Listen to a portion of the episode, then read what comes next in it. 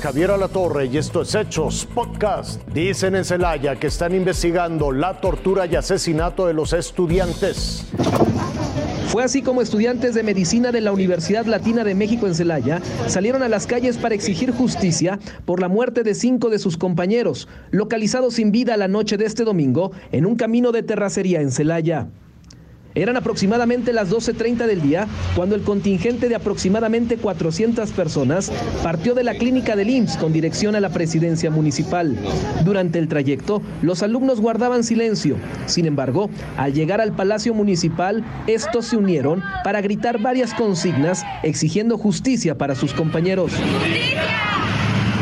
La presidencia fue clausurada simbólicamente con pancartas y mantas, realizando así el último pase de lista de sus compañeros. Pedro Francisco Mateos Puente. Respecto a las investigaciones, la Fiscalía General del Estado ha guardado absoluto silencio. Solo se ha podido corroborar el parentesco de tres de los cinco asesinados. Estos compañeros hoy ya no están con nosotros. Exigimos justicia para ellos. Se trata de los hermanos Fabián y Jesús Virgilio Orozco con Pedro Mateos, quienes eran primos. Además, los hermanos eran hijos de la exdirectora del DIF de Celaya en la pasada administración, Fabiola Mateos Chaboya. Así lo confirmaron familiares de las víctimas. Víctor Gómez, Fuerza Informativa Azteca. Buscan castigar a quienes golpearon y exhibieron a jóvenes en Guasave.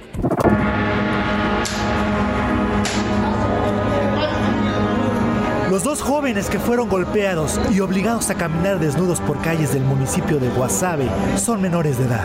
Ni así, las autoridades se animan a investigar el caso a pesar de que el miedo y la amenaza evitaron una denuncia. Se negaron ellos a presentar alguna eh, alguna eh, denuncia o así alguna querella en contra de quien los había golpeado. ¿Y así no se puede proceder? Eh, tampoco estaba presente los, las progenitoras de ambos muchachos y también se negaron a dar cualquier informe y dijeron que preferían que las cosas se quedaran así. ¿Y cómo enfrentarse con al menos dos criminales que sin temor alguno exhibieron, golpearon y humillaron a los dos menores por distintas calles de Guasave a plena luz del día?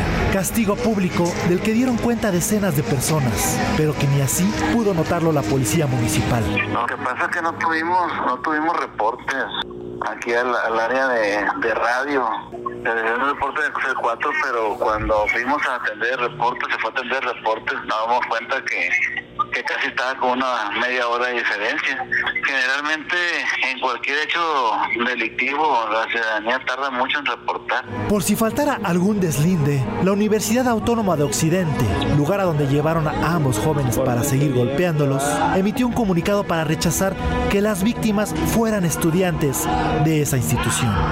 Con información de corresponsales, Fuerza Informativa Azteca. Los funerales de María Fernanda, la joven madre que murió luego de un encuentro con un tiburón. En medio del dolor y tristeza, familiares y amigos dieron el último adiós a María Fernanda en el Panteón del Aguacate en Cihuatlán, Jalisco. La joven que el fin de semana perdió la vida atacada por un tiburón. Un experto ya nos dijeron que fue un tiburón, que eso es muy malo para, tanto para los turistas y para nosotros como que nunca haya pasado un caso de esos en esta, en esta playa tan bonita que tenemos aquí en Barra Navidad, en Melaque. Mientras en Melaque, prestadores de servicios turísticos hacen lo posible por capturar al escualo.